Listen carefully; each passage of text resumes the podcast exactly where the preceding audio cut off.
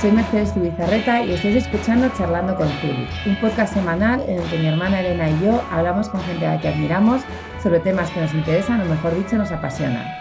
Hoy vamos a charlar con alguien que teníamos muchas ganas de tener aquí porque además es otro adicto a los viajes como nosotros, que es David Moralejo, el director de, Traveler España. Bienvenido. Hola, gracias por, traerme. Nada, bueno, encantadas. gracias por hacer un hueco, porque vamos, entre viajes, cierres, o sea, además queremos decir desde aquí que Traveler ha sido la revista que más ha crecido en ventas en el año 2018. Enhorabuena. Muchas gracias. Todo el mundo augurando, las revistas desaparecerán, las revistas no van a existir. No, no, no, Travel, ¿cuánto ha crecido? Eh, pues eh, bueno, el cómputos generales ha sido un 19% de, de EGM, pero hemos tenido picos de subida en kiosco de más de un 70%. Bueno, desaparecen las revistas, pero de los kioscos. Sí. En nuestro caso, porque, porque se, las, mm, se las llevan nada más salir y, desaparecen, de desaparecen de verdad. Y cosa que nos alegra, nos sorprende y nos, nos, hace, nos hace querer seguir y, eh, seguir apostando por esto con mucha ilusión. Hombre, os, reafirma que la gente, eh, a nosotros nos pasa, yo la compra de revistas al final se me pasan los meses sin darme cuenta, pero cuando viajo siempre veo una revista. Y Traveler es una de las revistas que me compro para viajar. Entonces estoy haciendo un viaje y estoy leyendo de viajes al mismo tiempo. No, no, y desde luego que tenemos eh, una web magnífica, con más de dos millones de usuarios, que es, es un pelotazo eh, todo lo que, lo que publicamos ahí, el equipo que hay, los colaboradores.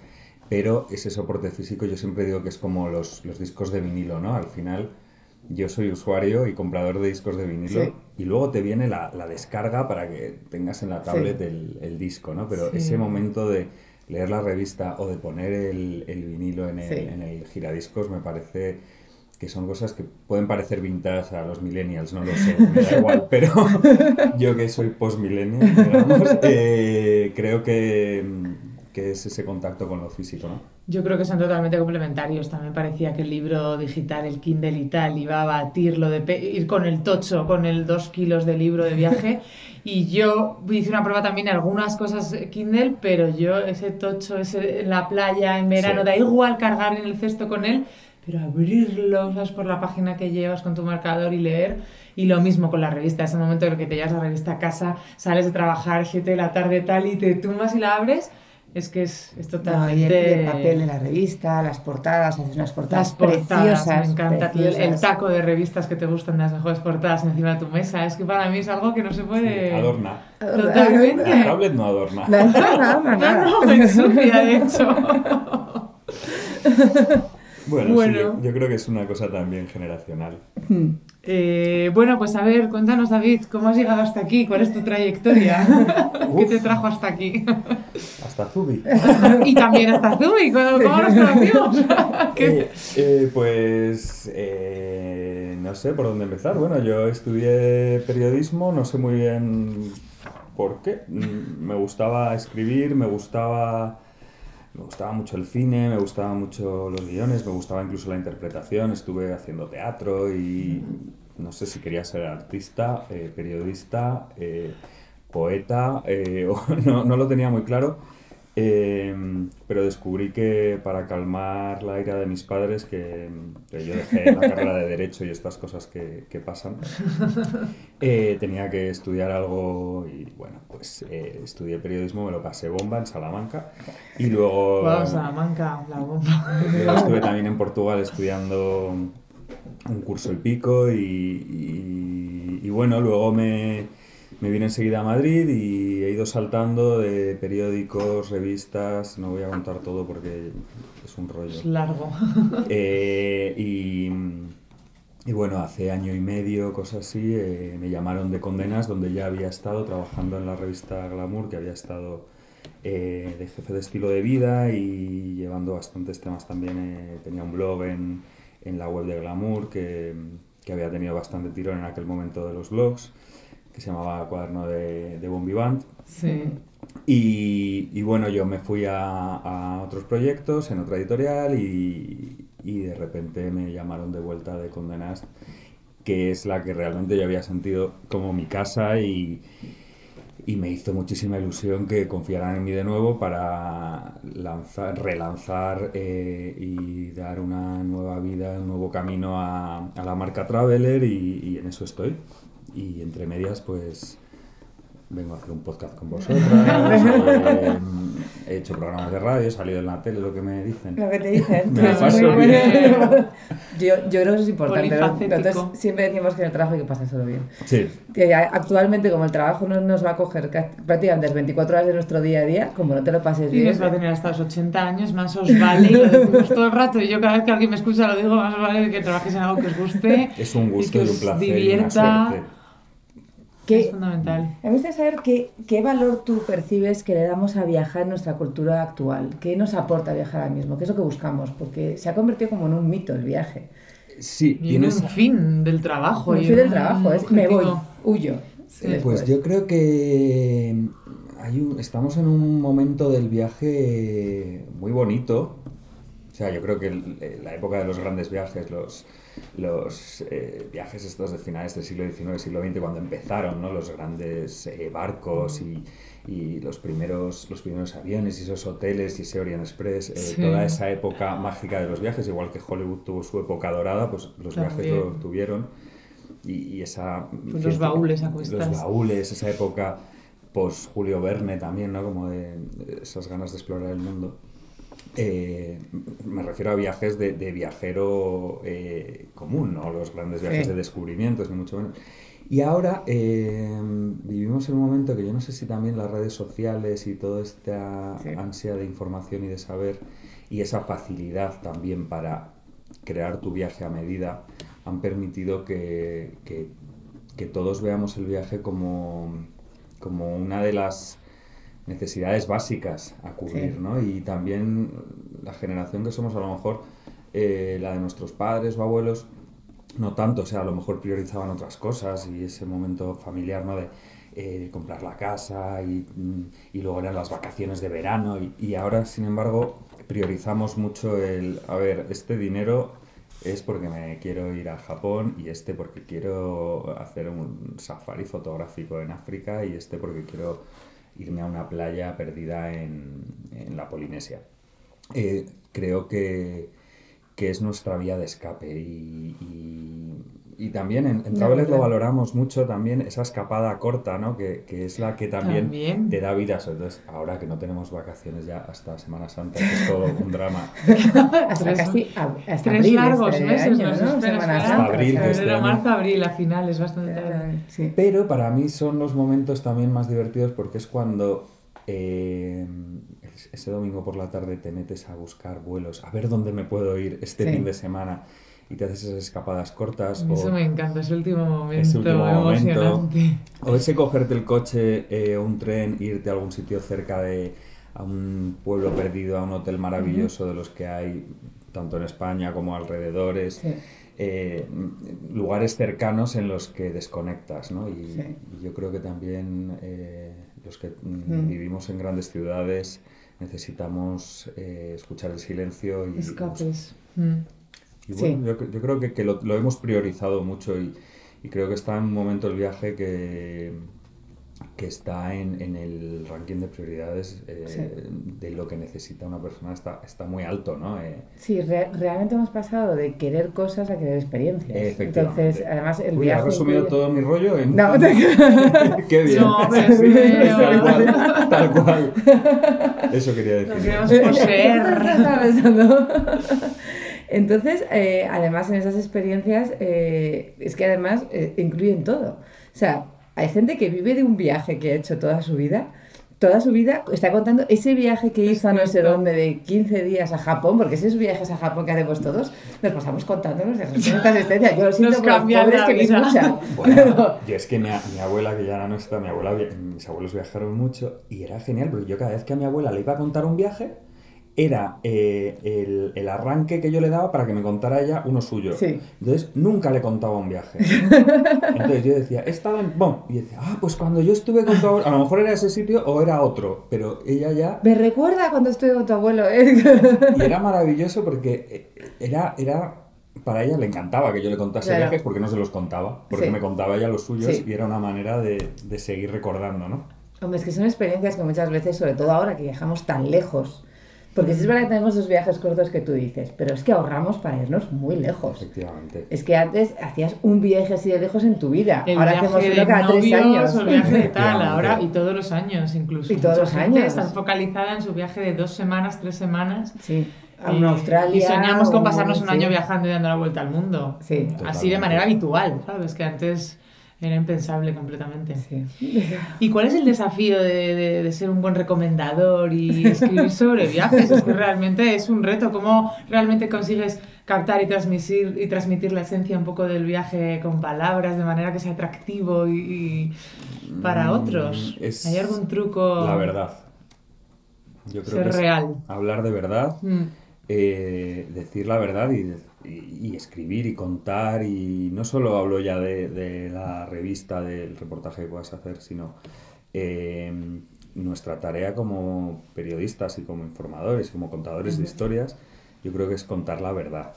Eh, ser sinceros, eh, siempre, bueno, yo creo que al final en un caso como Traveler es en positivo, ¿no? Porque eh, son verdades positivas, Sí. pero son, son verdades de, de, de contar realmente ese pequeño detalle que te ha sucedido, eh, esa anécdota, no quedarte en la superficie.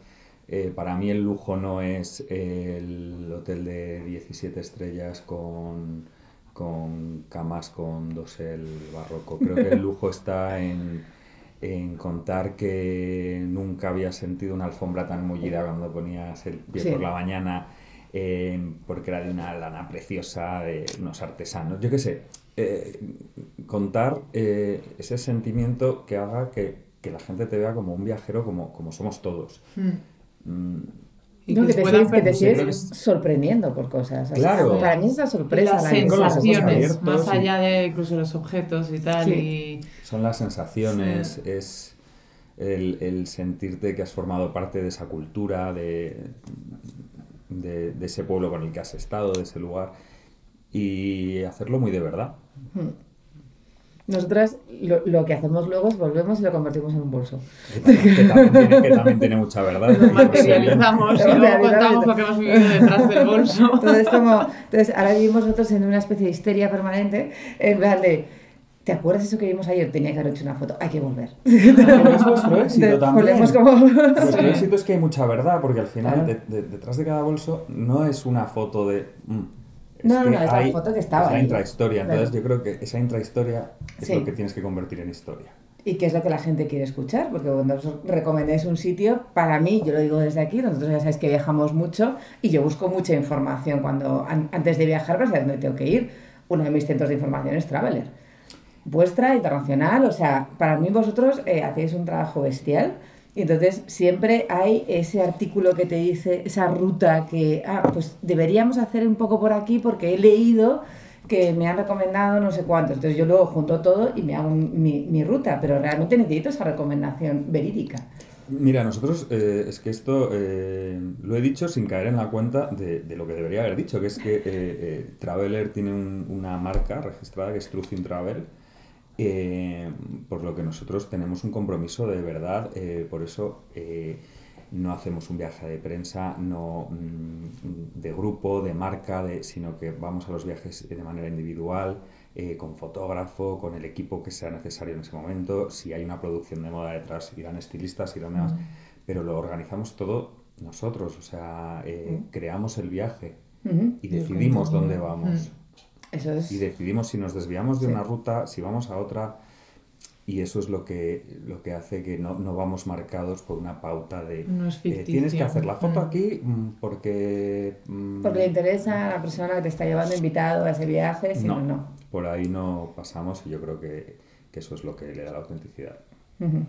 Y ese momento que a mí me parece que lo transmitís muy, muy, muy bien vosotros, pero tú como gran viajero también, ese momento de evasión, creo que es el que nos engancha. El de esto es como la gran evasión. Estoy yendo a otro punto del mundo, aquí nadie me conoce, estoy. eh, ese momento en el que sueñas. eh, ¿Y si me quedaría? ¿Y si, y si me quedo aquí a vivir? Es lo que estás diciendo, que necesitamos escapar ¿no? de la ciudad, evadirnos. ¿A ti no te pasa cada vez que viajas que hay un minuto en el que dices, ¿viviría aquí? Me quedo. Ah, bueno, claro, claro. Ese es el éxito. Estamos muy...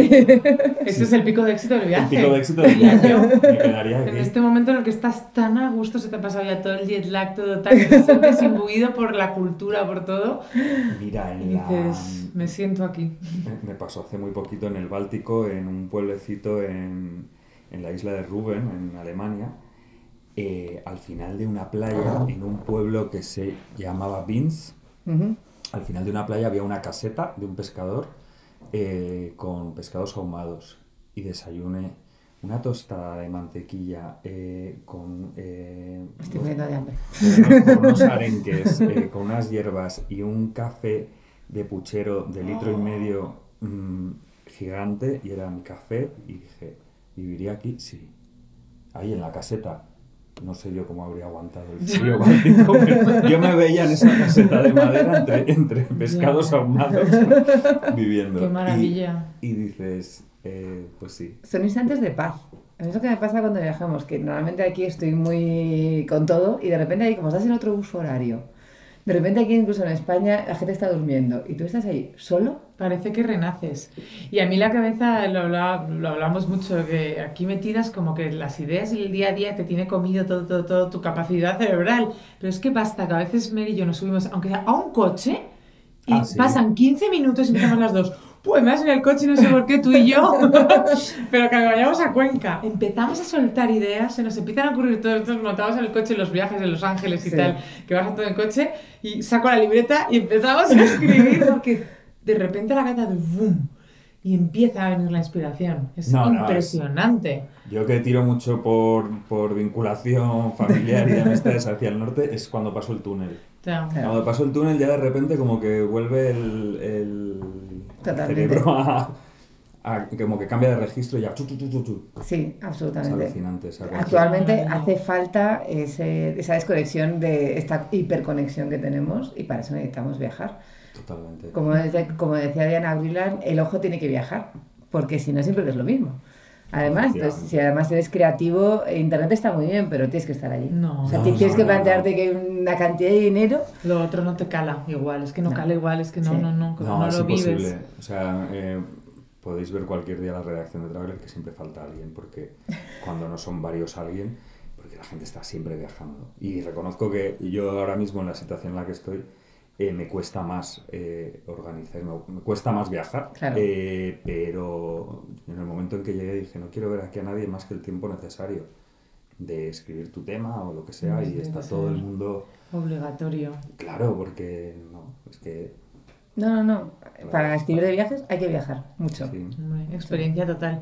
¿Y cuál es el equilibrio entre ese viaje de lujo que decías antes de siete estrellas y el mochilero?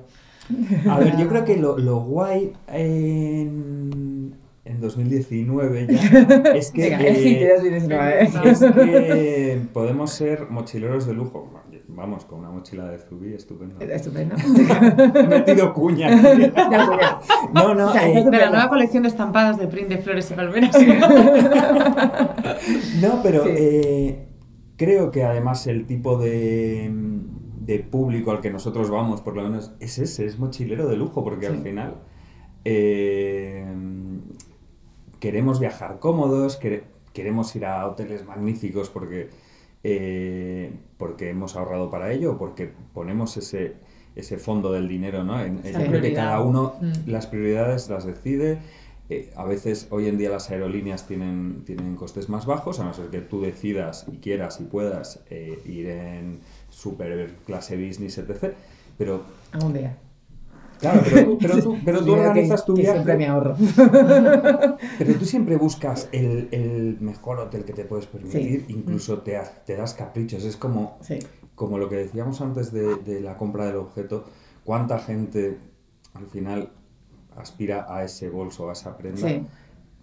Yo creo que en el, el viaje de lujo eh, puede ser muy mochilero.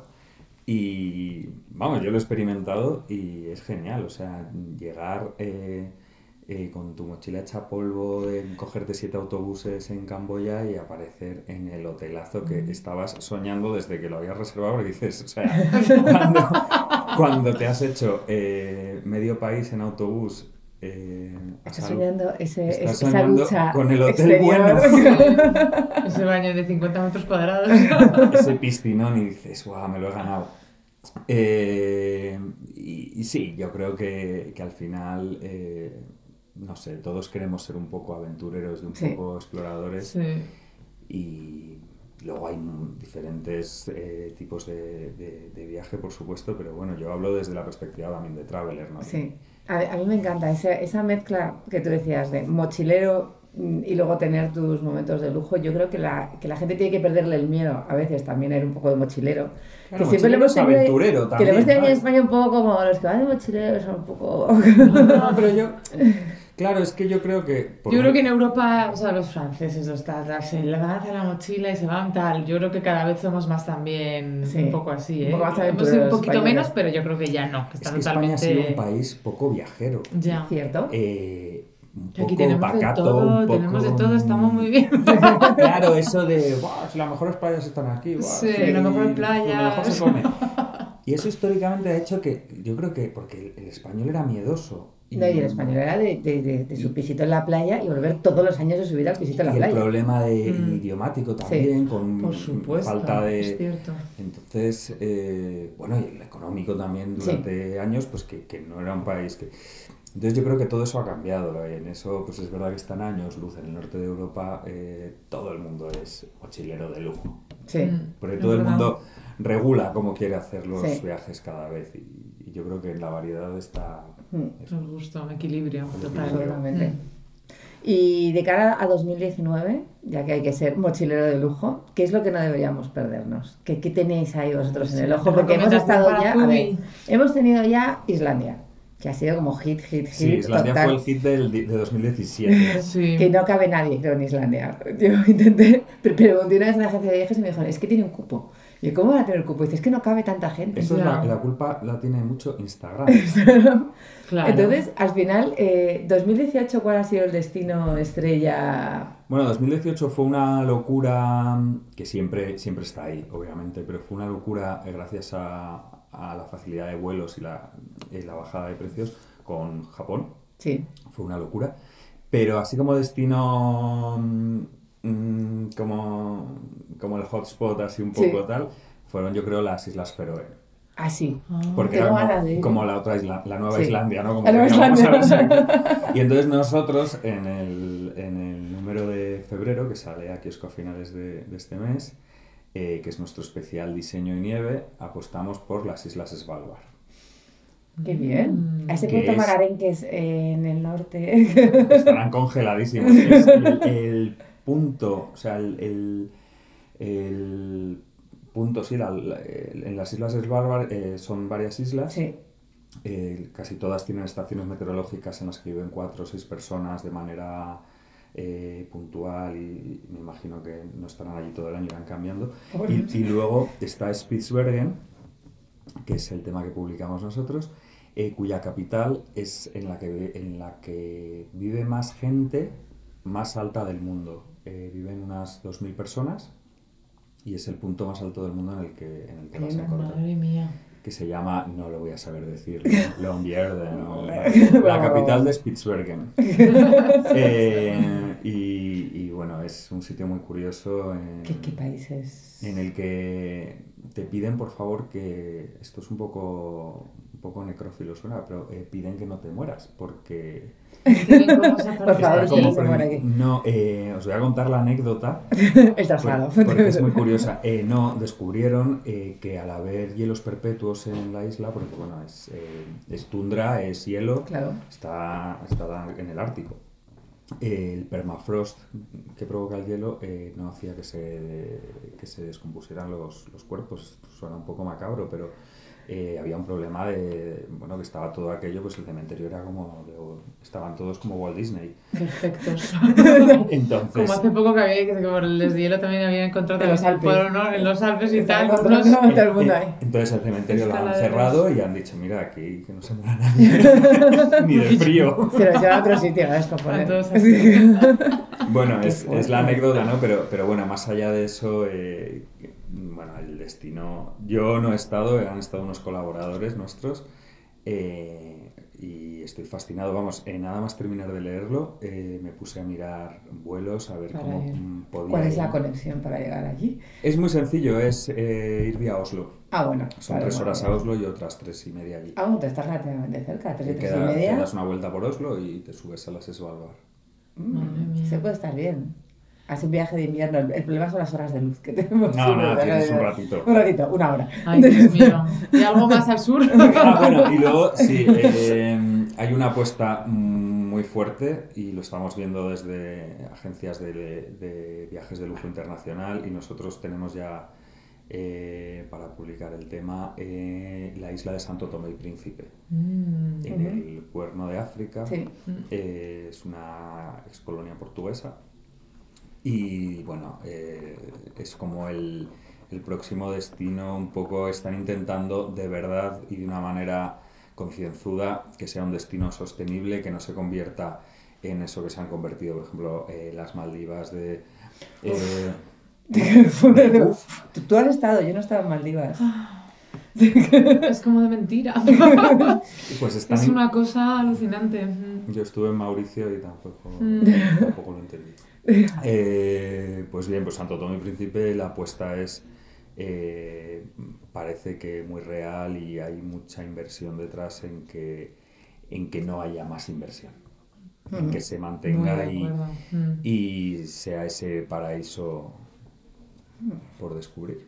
Eh, lo que pasa es que es, verdad que hay mucho empeño también. bueno, es que es muy difícil. Es muy difícil. El mundo es muy pequeño, ¿eh? Ya. Y somos muchos que queremos descubrir Cada vez más. Mm, mucho dinero por medio, mucha inversión, muchos intereses. Pero bueno, se ha adelantado contenidos de la revista y de todo. Madre mía. Elena empieza a coger billetes. No, no, es que ya me he apuntado para... ah, es que está buscando para hacerse un viaje a un sitio cálido. No, ¿qué va? Pero tenemos que preparar la colección del verano del 20, que, suena como SS20, tiene que ser una cosa gorda. Pues y ya estoy dándole vueltas. El, el, el, tiene muchas papeletas. Hemos estado viajando mucho para allá. Yo tengo muchas ganas de la India, aunque sé que es debe ser su, su, super 2000, pero, pero, eh, la India es Hay sitios que nunca pasan de moda. No, es que viajar no, yo qué sé, no, no, es, no, se pasa de moda. No se pasa de moda. Ojalá tuviera yo la emoción de aquella primera vez que fui a Nueva York otra vez. Guay, ¿No? Es, es, como la típica ciudad que, de referencia como de cuando llegas y dices... Oh, qué fuerte, estoy en una peli de Woody Allen. Eso ya no te vuelve a pasar, luego vuelves y vuelves y vuelves y ya no miras hacia arriba, ya no. miras a ya miras, exactamente, a, ¿dónde es Antropología? Vamos a ir Crew. corre, ese Crew. A ramplar. Y de esas primeras emociones, ¿cuál es el destino que más te ha impresionado? Como acabas de contar. ¿Cómo acabas de contar? ¿Fue Nueva York? No, bueno, no. Eh, yo creo que Nueva York es una cosa que todos tenemos y los que somos... Es demasiado cinematográfico. Sí, los que, somos muy cinéfilos y muy peliculeros. A mí me pasa. Eh, Igual que Los Ángeles, esto es como... Esto es, eh, hay tantas referencias, es como estar en casa. Sí. Para mí era volver a casa un poco. He visto tanto que cada vez que piso en Nueva York es estoy en casa. Claro, sí. Luego has ido muchas veces, has estado mucho tiempo allí y ya, yo qué sé, ¿no? Eh, y me pegó, se me ha ido. ¿Cuál es el destino, un destino que te haya impresionado, el que más? Ese de, primera impacto de decir, ostras. Es que esto sí que no me lo esperaba. Esto. Mm, si te acuerdas, si no, no. Es que no sé, porque es que a mí todo me impresiona. Las cosas ya. sí, o sea, quiero decir que a, a todo le encuentro su, su punto. Eh, me gustó, me gustan mucho los viajes de invierno, creo que se me ha notado ya con la noción de las Svalbard. Eh, pero es verdad que un viaje a Finlandia, a, eh, bueno, a Helsinki en pleno, en pleno invierno, y luego a, un pueblito, a, un pueblito, cercano a Porvoo, que era un, es un pueblito de madera, de cuento, en el que eh, me hicieron un agujero en el, en el, río, en el hielo del río para pescar un lucio perca y preparármelo el restaurante de al lado y todo en una aldeíta, mm, pues me pareció como el típico sitio que había soñado siempre o que tienes en el recuerdo de, de los cuentos infantiles. bueno, pues era un pueblito como a, a dos horas de, de, Helsinki. Me encantó. Eh, pero claro, luego también puedes comparar con los paisajes de, pues de Camboya o de un Malasia. Eh, es que no lo sé. Kuala Lumpur es una ciudad que me impresionó mucho, me gustó. Sin embargo, Singapur no, no es un sitio que me hiciera especial especial impacto. Nada. Nada. me gusta. Eh, no lo sé, ¿qué más? Eh, bueno, ya nos has dicho ejemplos. A, mí ya solo con lo de pescar en el hielo y que te preparen el pescado recién pescado, eso ya me parece. Eso sí que es kilómetro cero, ¿no? Sí, sí, total. kilómetro cero y, y, minuto 10. O sea, lleva 10 minutos fuera y está la sartén. O sea, creo que eso es imbatible. O sea, no te lo hacen en un barco, no te lo hacen en ninguna parte. Maravilla. Y luego, una, una cosa que yo estoy viendo mucho en tendencias para viajar es que antes la gente se fijaba mucho en el destino. Y ahora quizás también viajamos por aficiones. Yo, por ejemplo, que tengo la suerte o la desgracia de, de estar casada con un friki de los coches, a veces viajamos por rallies. O sea, no para ir a ver el rally, sino a sitios donde hay rallies. Claro. Y además alquilamos un coche y nos hacemos un tramo o hacemos cosas de esas. Yo creo que la gente además está empezando también a viajar con esas aficiones que, y ya lo juntas todo, o sea, es que además eh, ya no es solo voy a Japón porque todo el mundo va a Japón, no, voy a Japón porque yo soy una friki de la porcelana, soy una friki de no sé japonesa, soy japonesa, la experiencia. entonces te, te, haces con viajes temáticos. Claro, sí, sí, sí, es el viajar con un porqué, o sea, eh, eso lo, lo, marcamos mucho en Traveler porque eh, es como mm, pensamos que, que, nuestro lector y nuestro, nuestro viajero... No va a París a, a ver la Torre Eiffel. No. Eh, Hace dos viajes a París, como vamos muchas ferias, me pasé por la Torre Eiffel. Os cuento que yo no he estado en la Torre Eiffel. No, no, no, vayas. he, estado como 250 veces en París y además me fascina y me divierte muchísimo y es una ciudad que me lo paso siempre muy bien. Hemos nosotros vamos unas cuatro veces al año, o sea, a París a trabajar y nos acabamos quedando como una semana, siempre te rascas un día más y tenemos que una reunión, o sea... Yo voy a zampar. Que vamos mucho. Y, y se me ocurrió en estos viajes eh, acercarme a la Torre Eiffel. Yo tengo la Torre Eiffel, pues tendré que ver la Torre Eiffel. No la veía desde que fuimos en el cole con 14 años que nos subieron a la Torre Eiffel. O sea, no de crédito. es una cosa que luego cuando lo verbalizas suena un poco snob, ¿no? Decir. No, no, no. Pero, yo creo que se trata de. De, lejos es preciosa, de cerca es terrible lo que hay debajo. O sea, gente veniendo de Torres Eiffel. Es desagradable. Es desagradable yo creo Gente escuchando reggaetón a tope en una especie de, de, cochecitos que te llevan como con un tío en bici, pero con reggaetón a tope. Entonces yo estaba allí, estaba por un lado escuchando Shakira. Por otro lado, un tío intentando venderme una torre Eiffel pequeñita. Por otro lado, una, una, gente que crea... Colas y gente. Sí, colas, gente, gente por el suelo. Eh, era, era como, esto es muy feo. Desde, fuera, desde lejos era precioso. Cuando estás en el Louvre y miras a la Torre Eiffel, es preciosa.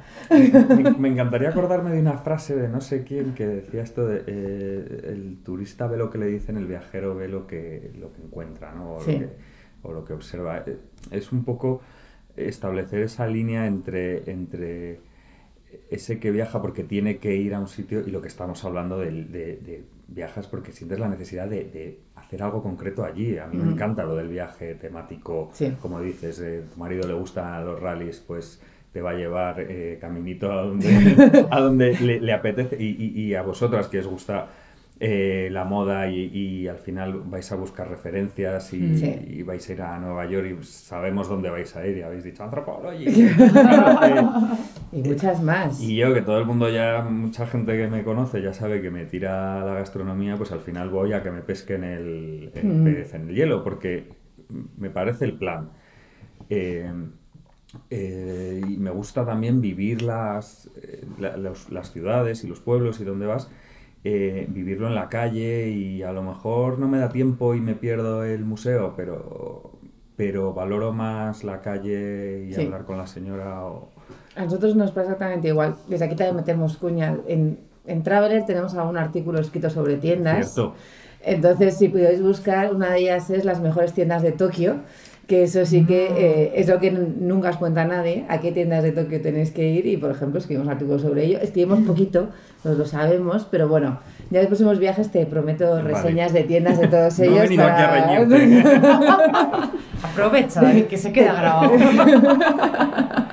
No, pero nos encanta que, que eso, que Son enfoques distintos. Que gente viajera cuente su verdad y al final... Eh, ayuda mucho que, que, vuestro viaje a Tokio de tiendas eh, sirva para que alguien que tiene vuestros mismos gustos vaya de tienda.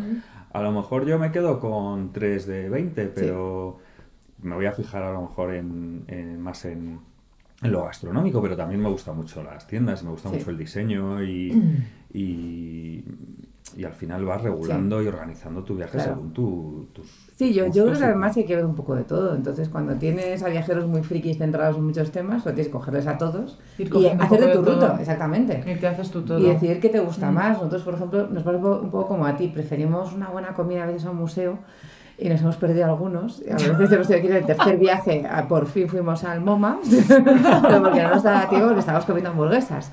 Y claro, aquí cada uno... siempre, siempre te toca algún viaje que hace tan, tanto frío sí. que acabas en el MoMA. No hay problema. Yo no he pasado más frío en mi vida que en esa ciudad. Es alucinante. Terrible. O sea, mira Se que... te corta, no estamos, no estamos preparados. Claramente nuestra piel no está Yo siempre digo que en Nueva York parece que está la... que se han dejado la ventana abierta. Sí. Porque como, como tienes las corrientes claro. las calles rectas, ya. yo no he pasado más frío. Mira que he ido a sitios del norte de invierno, de de nevadas, de, de, olas de frío, yo lo de esa ciudad no. Entonces al final pues el MoMA está hecho para eso. el MoMA estoy quedando fatal. el Met también, en el Met tienes para muchas horas, ¿eh? El es fascinante. El es precioso. Ay, lo, hemos, lo, lo, hemos visitado un par de veces, ¿eh? Dejo desde aquí que, que, es, que es una paliza. No digas que no, que madre mía. ¿Y qué pasa cuando al final tu hobby se convierte en tu profesión? ¿Dónde queda el disfrute? Lo hablábamos un poco al principio, pero yo creo que... Mm, buah, es que, jo, yo tengo, de verdad que... Es mejor, yo creo. Tengo mucha suerte porque... Eh, ¿Sabéis lo que pasa? Que yo cuando viajo eh, a título personal eh, me sale un tema. Claro, sí. Entonces es que no lo puedo evitar. Y de hecho, os diré que me sale más el tema que si claro, yo ahora mismo estoy en una situación eh, diferente, eh, pero, pero cuando estaba en, en, otras publicaciones y no tenía las responsabilidades que tengo ahora, de mis viajes, me salían eh, las historias más, mm, más de verdad, yo creo, al final, no del viaje que te mandaba tu jefe o... Por eso es lo que os decía antes, que, que en Traveler cada uno se organiza un poco sus, sus, destinos, planteamos, hacemos un esquema de, oye, pues dónde, dónde va a ser tú, dónde tú, organizamos las cosas. Y, y, yo en mi caso, pues es que de, de una escapada chinchón me sale un... no, porque lo, lo, tienes dentro, o sea... porque estás disfrutando tanto mientras lo estás haciendo, pero que eso es, es la parte del disfrute, o sea, estás disfrutando tanto como te ha salido un tema, o sea, en 20. Es que es así. Está clarísimo. Y después de este boom que lo hablábamos antes, claro, Instagram nos tiene a todos muy marcados, porque claro, la gente sube unas fotos preciosas. Yo recuerdo las fotos de Islandia que subieron, creo que es eh, Nuria Val con, con Coque Bartrina, que son colaboradores nuestros. Claro, son colaboradores vuestros, que tenéis unos colaboradores buenísimos. Los pero claro, adoramos a Coque y a Nuria. Eh, veréis, veréis próximamente un tema suyo precioso. A mí me ponen los dientes larguísimos porque hacen unas fotos de viajes espectaculares. Son una cosa. Es que además tienen un gusto, una tal. Desde aquí, si, si queréis venir algún día al podcast, os invitamos. Eh, Páganoslos. Coque, Nuria, eh, un día que vengáis a Madrid. Ya os venís, os pasáis por aquí. Venid. eh, ¿Cómo nos están influyendo? Claro, nos están influyendo muchísimo y, y, la gente se genera también unas expectativas muy altas, porque esto, claro, a Nuria y a Coque les salen unas fotos preciosas, pero yo llego allí. ya, pero tenemos que, que, darnos cuenta de que eh, no son mm, Instagramers, es que son fotógrafos profesionales eh, y, y, ella ha sido también, y es modelo, estilista, eh, tienen una trayectoria, entonces a veces nos creemos que somos capaces todos de todo y, de recrear lo que y en realidad lo intentamos, pero bueno, es como lo de lo que pides y lo que te llega por Lo que te imaginaste que tal, como te verías con ese vestido, lo que al final... pues al final eh, sí, las expectativas de Instagram eh, son altas en... Pero bueno, yo creo que es el, juego de... ¿no? Es como, como la clásica foto de la hamburguesa maravillosa Mm, con la salsa así cayendo y luego te, te dan el paquete en, en cualquier hamburguesería como chafado. Bueno, pues, pues es que es eso, al final... Yo, yo creo que tenemos que ver esas fotos, querer ir a esos sitios y luego disfrutarlos y no intentar hacer la foto, porque yo creo que, que, realmente... Que recrear y hacer tu camino y tu viaje. Eso te sirve un poco, son inspiraciones. O sea, nunca puedes pensar qué tal y luego tú vives tu realidad, que es lo bonito. y también lo bonito de los viajes, de todas maneras, casi siempre son las anécdotas y las cosas que salieron mal. Y no me digas que también no son las cosas como que recuerdas una y te hacen ah, toda la gracia, que en el momento fue en plan el hundimiento, pero luego es lo que cuentas, los chascarrillos y maravilloso, pero es que mira lo que me pasó con la maleta, con la tal, con la cual. Y es la parte. Y nos pasan cosas todo el rato. Hombre, viajar es una actividad de riesgo. Pero fijaos lo que ha sucedido con, con, Calpe, que de repente se ha convertido en la ciudad más instagrameada de España. Eh, gracias al edificio rosa de a la casa rosa de, de Ricardo Bofill. Eh, porque las Instagramers pues les parece y las marcas empezaron a hacer muy bien de les parece claro el edificio pues es un, es un eh, es una obra de Bofill y un ejemplo de, arquitectura del siglo XX que ahora se está rescatando mucho y entre el brutalismo y, el desarrollismo y, todo... Y, que rosa. Y que rosa. Y que rosa. Y que es millennial, Pink. Millennial Pink. Sí, es verdad, no me voy a meter yo creo en análisis de arquitectura porque creo que en realidad es Millennial Pink. Pero estamos hablando de una ciudad, eh, bueno, pues que de la costa Lo siento si nos está escuchando alguien de Calve, pero no, no una ciudad atractiva de primera, sino una ciudad de veraneo, de, bueno, del desarrollismo, ¿no? De los años 60-70 y cómo se ha convertido en un destino de Instagram. Eh, bueno, pues yo creo que lo que debe hacer ciudades así es aprovecharlo. De hecho, ahora es muy curioso porque eh, es una ciudad que tiene ya un par de, restaurantes con estrella Michelin. este año los han. Y bueno, pues a lo mejor gracias a, a esa pared rosa de ese edificio estupendo de Ricardo Bofill, van a conseguir eh, ser un destino, ¿no? Eh, más allá del destino de vacacional histórico que conocíamos. Es aprovechar las oportunidades, no sé. Hmm. son cosas curiosas que ocurren gracias a hmm, las redes sociales y que bueno. La verdad es que los viajes, eh, las redes sociales han ayudado mucho a los viajes y, y como tú dices, a localizaciones porque, claro, han puesto de moda. Ahora se pone de moda mucho más rápido. Imagino que antes habría que pasar décadas para que se pusiera de moda un destino. Ahora cada seis meses tenemos el de moda. Sí, sí, sí. Es un, estrés. se crea un poco como, como, con la moda, ¿no? Es con lo que decíais de Islandia, ¿no? De repente parece que...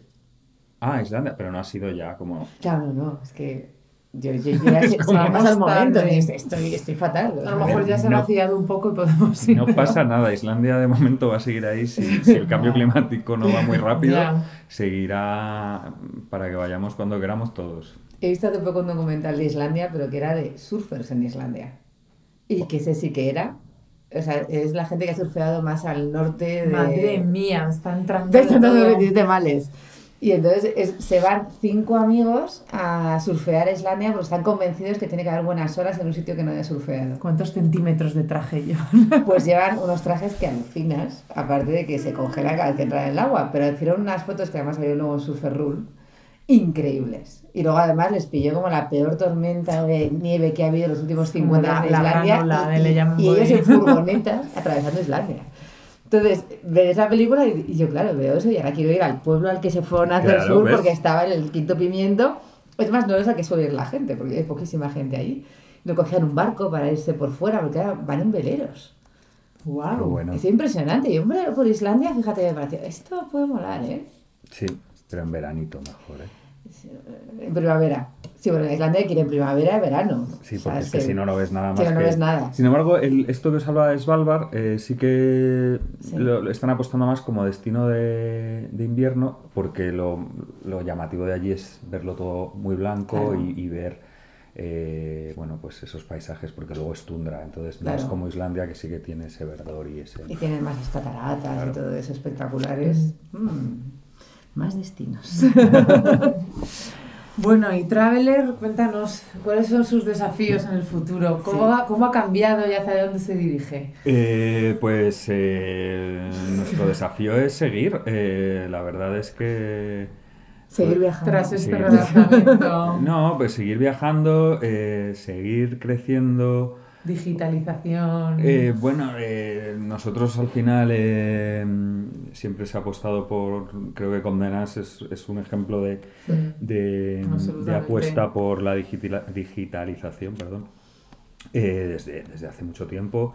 Eh, tenemos unas webs poderosísimas, un trabajo detrás, unos equipos enormes, eh, en redes sociales hay una apuesta muy grande y seguir creciendo por donde nos lleve por donde nos lleve el futuro en donde nos lleve Mark Zuckerberg que es el que manda donde nos deje ir, donde nos deje ir eh, y, y, seguir apostando por esa inmensa minoría cada vez más que, que compra algo tan vintage como una revista, como una revista pero que vemos que, que quieren más eh, y, nada, seguir, seguir viajando y...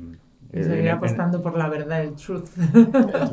Totalmente. El número de enero decimos un tema sobre la luna, pues espero que estando yo ahí podamos publicar de verdad un viaje a la luna. no creo yo que lo vea, pero... Bueno, no sé. ¿A Marte quizás? Parece que les está molando más a la Marte. Bueno, pues, un poco más lejos. Pues Marte. Donde haya que ir se irá. Donde haya que ir. Por cierto, Nuria y Coque me pidieron que si, que si salía algo de Marte que iban ellos. ¿Qué iban ellos? Son marcianos y les gusta. A mí me parecería muy bien. Las eh, fotos serían preciosas, no tendría duda. Así que prometido. mandar de avanzadilla a gente que haga fotos bonitas me parece mejor que Eso cuando nos a todos queriendo ir a Marte. cuando nos mandan esas fotos de Y manejando las expectativas. claro, porque ahora vienen las, de los robots que mandan, que te van a dar las fotos, pero tampoco parece muy apetecible. No, pero si van ellos, no es muy seguro que lo ponen de moda. seguro. Se, queda muy frío todo. Las estamos borrosas. bueno, pero es verdad que, que estamos no hay trabajando... Realidad. que, porque parece que eh, que estamos aquí hablando de Coque y Nuria que, son magníficos, pero eh, yo creo que también el, la gran apuesta de Traveler ha sido por, por un cartel de fotógrafos, sin dejar de lado a los, a los periodistas redactores, pero que estamos colaborando con gente alucinante. O sea, está eh, Pablo Zamora, eh, Yago y Antonio de Philip Milton, eh, Álvaro Laiz, no sé, tenemos esta portada que estoy viendo aquí ahora de Francisco Nogueira, un arquitecto de portugués que hace unas fotos alucinantes. Sí, preciosa. Eh, no sé, es que hay muchísima gente haciendo... Sí. Y, luego, por suerte, también nos está en Traveler a grandes amigas nuestras, como puede ser Sally Hamilton y Lucía Marcano, que se marcaron ahí un viaje. Lucía, Lucía repite próximamente. Sally también repite próximamente. Tenemos a Bea Janer haciendo también unas fotos maravillosas. Eh, es que hay tanta gente. A Miguel Carrizo que está haciendo unos temas súper chulos. Eh, es que es interesante, nosotros, fijaros, vamos trayendo a toda esta gente, pero es gente que tiene algo que contar. Cuando tienes algo que contar, aparte de viajar, es, es el doble. Lo, que estás transmitiendo. Es ¿no? horrible la sensación de que me dejo a 20, pero... A 20, pero, no, no, Es como los discursos. todos los demás que se me están olvidando. pero, pero no sabéis la cantidad de gente que, que ahora y mm. quieren estar y, y, yo digo, si es que... Mmm, ¿Cómo no, no, no, van a querer estar si agotáis en los kioscos? Sí, no, si tenéis la, la, web petada permanentemente de, gente viendo cosas. O sea, sois un, ahora mismo un escaparate brutal sí, bueno, de lugares y de gente. Eso es cierto. Eso es cierto. Experiencias. No, y, para nosotros era muy importante crear una comunidad sólida de ese, ese grito de guerra que hemos creado de Yo soy Traveler, ¿no? Sí. Eh, que lo usamos a veces cuando viajamos nosotras. Claro, y ese yo soy traveler es el que hace que esta comunidad que diga, hey, yo soy traveler y, que la gente cada vez, cada vez más quiera, quiera serlo y entienda nuestra filosofía.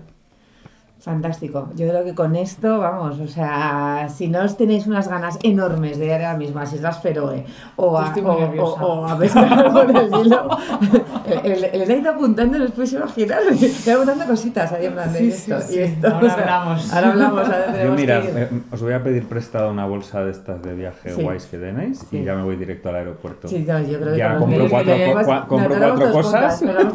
ya está. Pero de verdad, hay que hacer alguna vez en tu vida lo de ir al aeropuerto y comprar un vuelo directamente. ¿Lo has hecho alguna vez? Os cuento una última anécdota. Esta fue peor. No es que comprase un vuelo, es que me quedé dormido porque estuve cerrando bares por Madrid. Esto era cuando yo cerraba bares. Y entonces no sé qué le no sé si eso mm, ahora funcionaría, pero hace 10 años me funcionó. No sé qué milonga le conté a la zafata. Yo me iba a Lisboa. O sea, tampoco me iba muy lejos, pero conseguí que me metiese en el vuelo siguiente, llegué prácticamente a la misma hora, bueno, pero es que yo, llegué al aeropuerto, eh, el vuelo ya se había ido. O sea, una cosa loquísima. Y me dijo, bueno, y tú habla luego en Lisboa, en el aeropuerto, eh, para que te den la vuelta, que te la tienen que cambiar, explícales que has hablado conmigo. Bueno, chanchullo monté ahí. Y, y, llegué casi a la hora a Lisboa y fenomenal. Mm. Con mi cara de no haber dormido. Esas cosas de la juventud. Sí. deberíais hacer el tema, algún día algún tema de vuelos de última hora. llegar a un sitio y sin saber nada. ese puede ser el, gran reto. O sea, para mí sería complicadísimo. Bueno, yo que soy una fanática de organizar los viajes, el, el, que alguien me ponga un billete y me diga, en una hora te vas. Yo os diré que soy Descubre. poco eh, me, me, cuesta organizar ser previsor con los viajes, igual que me pasa con las reservas de los restaurantes y luego llega el viernes y digo, está todo lleno. Claro. está todo lleno, está lleno. Y es como, claro, y encima no haces más que publicar en, en el mismo travel, pues estamos publicando restaurantes y la gente reserva. Y yo me creo que no, que es que la gente está esperando a que reserve yo la. y, y, es verdad que, que soy un poco desastre en eso. Soy más de última hora. Es más última hora. Me, me podría el estrés a mí directamente. Demasiado, la verdad que sí.